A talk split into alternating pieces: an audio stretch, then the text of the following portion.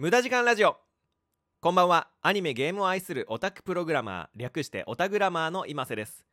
無駄時間ラジオ。この番組は人生において無駄な時間こそ必要な時間であるをモットーにお送りしています。最近あれあったじゃないですか。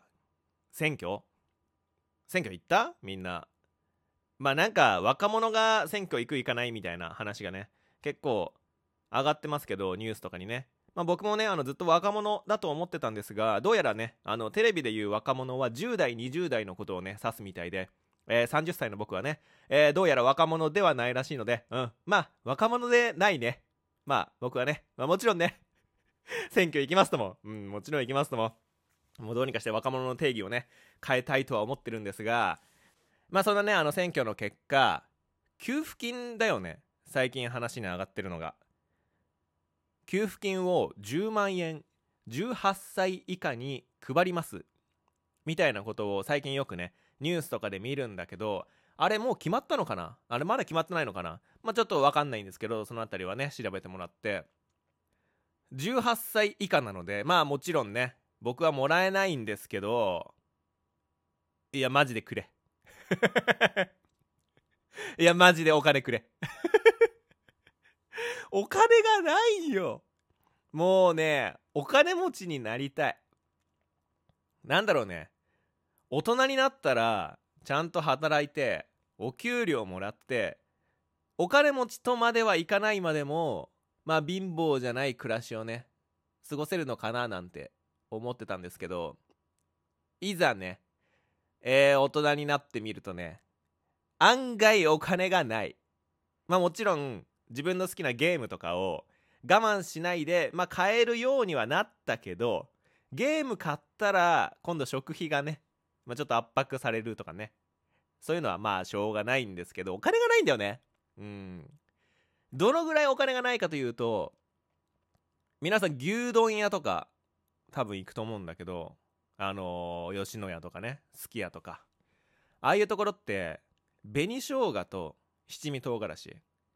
お持ち帰りする時もそうだし店内で食べる時もそうだけど入れ放題じゃんトッピング。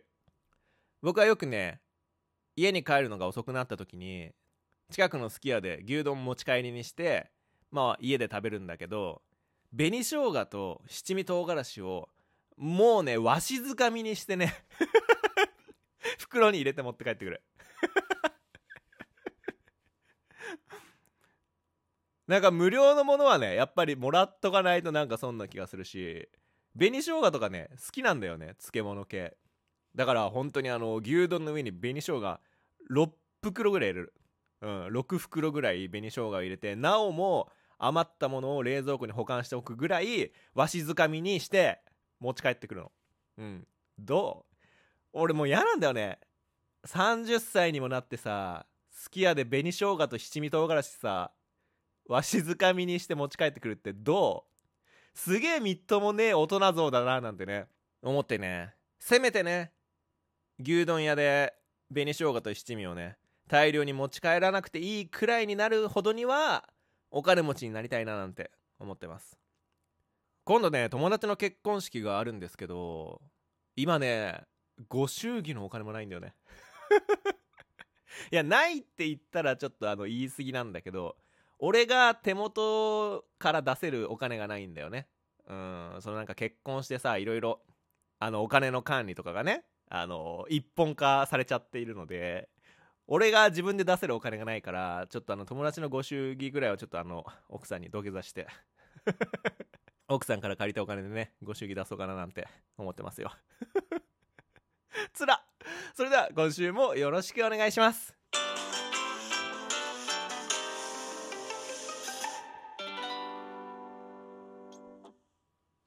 改めましてこんばんは今瀬です。無駄時間ラジオ。この番組は人生において無駄な時間こそ必要な時間であるをモットーにお送りしています。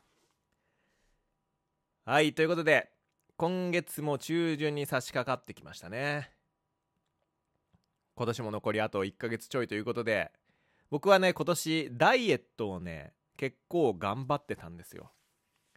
毎年毎年健康診断やるじゃないですか。で毎年思うんですよね。痩せたいと。聞いてくださってるね皆さんの中にもダイエット頑張りたいなんて人がね多いんじゃないかななんて思ってはいるんですが実際にダイエットやるってなるとめんどくさいじゃないですか。僕もね毎年思ってるんですけど毎年やらずに来た。だが今年の俺は違うぞと。今年の俺はね一味違うぞと見せつけるべくまあ誰に見せつけるわけではないんですがダイエット頑張ったの。